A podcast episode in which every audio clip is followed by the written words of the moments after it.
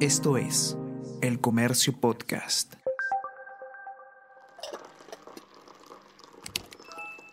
Hola, hola, ¿cómo están? Buenos días, espero que hayan amanecido bien. Está con ustedes Ariana Lira y hoy tenemos... Tenemos que hablar con Ariana Lira. Hola a todos, ¿qué tal? Yo soy Paola Villar y hoy tenemos que hablar sobre los resultados de la última encuesta de Ipsos que recoge la aprobación del, ah, del presidente de la República, Francisco Sagasti. Para ello nos acompaña hoy día Marisabel Álvarez, ella es periodista de la sección política de este diario. ¿Cómo estás, Marisabel? Un gusto tenerte aquí. ¿Qué tal, Paola? ¿Cómo estás? Bueno, justo estaba viendo eh, los resultados de la encuesta y quería consultarte más que nada para que nos expliques, ¿no? Vemos que, que hay una caída efectivamente y, y, que además esto se materializa no solo para el presidente Sagasti, sino también para, para la presidenta del Congreso, para, la, para el mismo Congreso, ¿no? ¿Qué es lo que vemos actualmente en la encuesta? Si nos podrías dar mayores detalles al uh -huh. respecto. Eh, esta es una encuesta de Ipsos que se ha registrado este mes. Eh, y bueno, como tú dices, hay una caída considerable eh, en la aprobación del presidente y de la primera ministra. Eh, en el caso de ambos, eh, hay una caída por lo menos de nueve puntos en su aprobación, eh, a diferencia del mes de febrero, el mes anterior. y en el caso de la desaprobación es incluso un poco, o sea, el porcentaje es un poco más alto, ¿no? Es más de nueve puntos. Y también, adicionalmente a eso, esta encuesta también ha recogido eh, la aprobación a la gestión de Mirta Vázquez, que es la presidenta del Congreso de la República.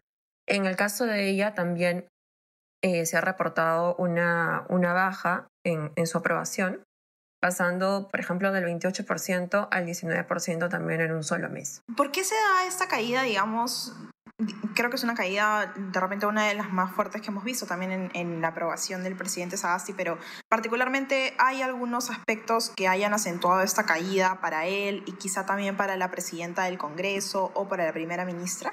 Eh, bueno, desde el mes de noviembre eh, es cierto, es la caída más, más amplia que ha tenido el presidente en su aprobación. Eh, para la, la, elaboración de la nota conversamos con Omar Aguapara, que es politólogo, y con José Carlos Requena, que es analista político, y ambos eh, señalaban que eh, esta caída, este declive en el porcentaje de la aprobación se debe básicamente a dos temas.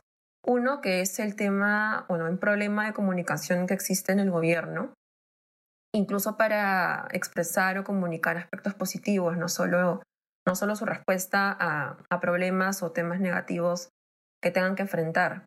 Y otro problema es, bueno, que también está vinculado a eso, es el manejo político de ciertos problemas, ciertas circunstancias que ha tenido que enfrentar el gobierno en los últimos días.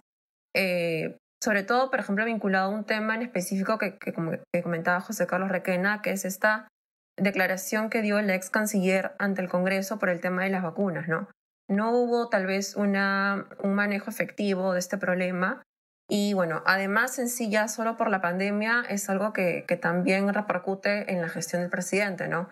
La falta de oxígeno o faltas de camas UCI o de repente también esta lentitud en el proceso de vacunación son temas que, que le están pasando factura al gobierno. Claro, imagino que todo ese tema del debate también que ha habido entre si los privados pueden comprar vacunas, ¿no? El vacuna gate, etcétera. Sí. Todo eso ha cobrado como un peso en, en, en la gestión, ¿no? Y por ende en uh -huh. la percepción de la gente. También, también. Eh, Omar Aguapara nos, nos indicaba que, por ejemplo, el gobierno ha tenido que afrontar básicamente y está afrontando y solo va a afrontar el tema de la crisis sanitaria de la pandemia, ¿no? O sea, ese va a ser el eje central de su gobierno. Entonces, solo por eso ya va a tener que afrontar algunas consecuencias negativas y, y eso va a tener como consecuencia eh, una baja en la aprobación. Pero algo que, que él también señaló es que, eh, digamos, esta caída de pronto podría frenarse eh, ya una, una vez pasadas las elecciones, ¿no? Que digamos serían ya los últimos meses del gobierno de Sagasti.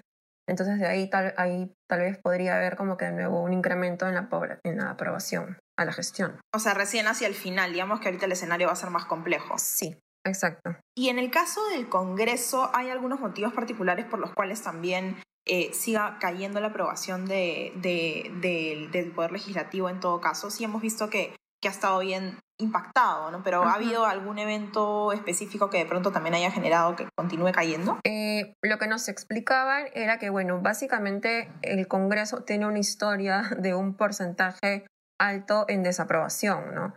Eh, lamentablemente siempre se ha caracterizado por tener acciones que generan rechazo en la población y digamos ya se ha vuelto una costumbre que quien asuma la presidencia del Congreso tampoco pueda eh, tener un, un, porcentaje alto en la, en la aprobación en el respaldo de la ciudadanía. Entonces, digamos que se sigue con esta tendencia y también hay algunos aspectos que han ocurrido en el Parlamento, eh, digamos, algunos intentos eh, por censurar a la mesa directiva, intentos que felizmente no se han concretado, pero hay algunas bancadas que también han eh, aprovechado en desacreditar el trabajo de Mirta Vázquez. Entonces, de alguna forma, eso también ha podido repercutir en la, en la, en la aprobación a la gestión de Vázquez. Claro, y además este tema de inestabilidad política que se puede volver a generar a tan solo un mes de las elecciones, no menos incluso. Ajá, ajá. Entonces, el tema de la inestabilidad eh, es algo que genera rechazo y de pronto la población lo ve reflejado en la figura de la presidenta del Congreso. Exacto.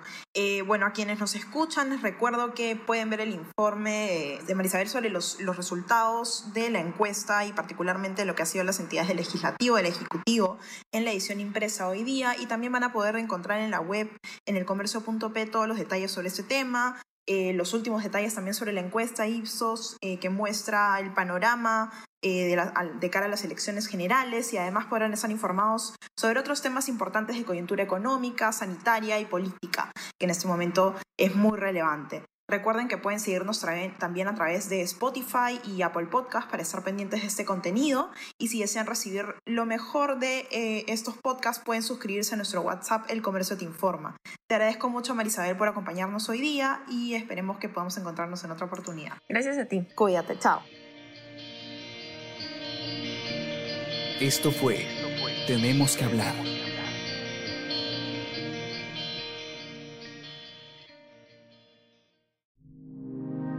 El Comercio Podcast.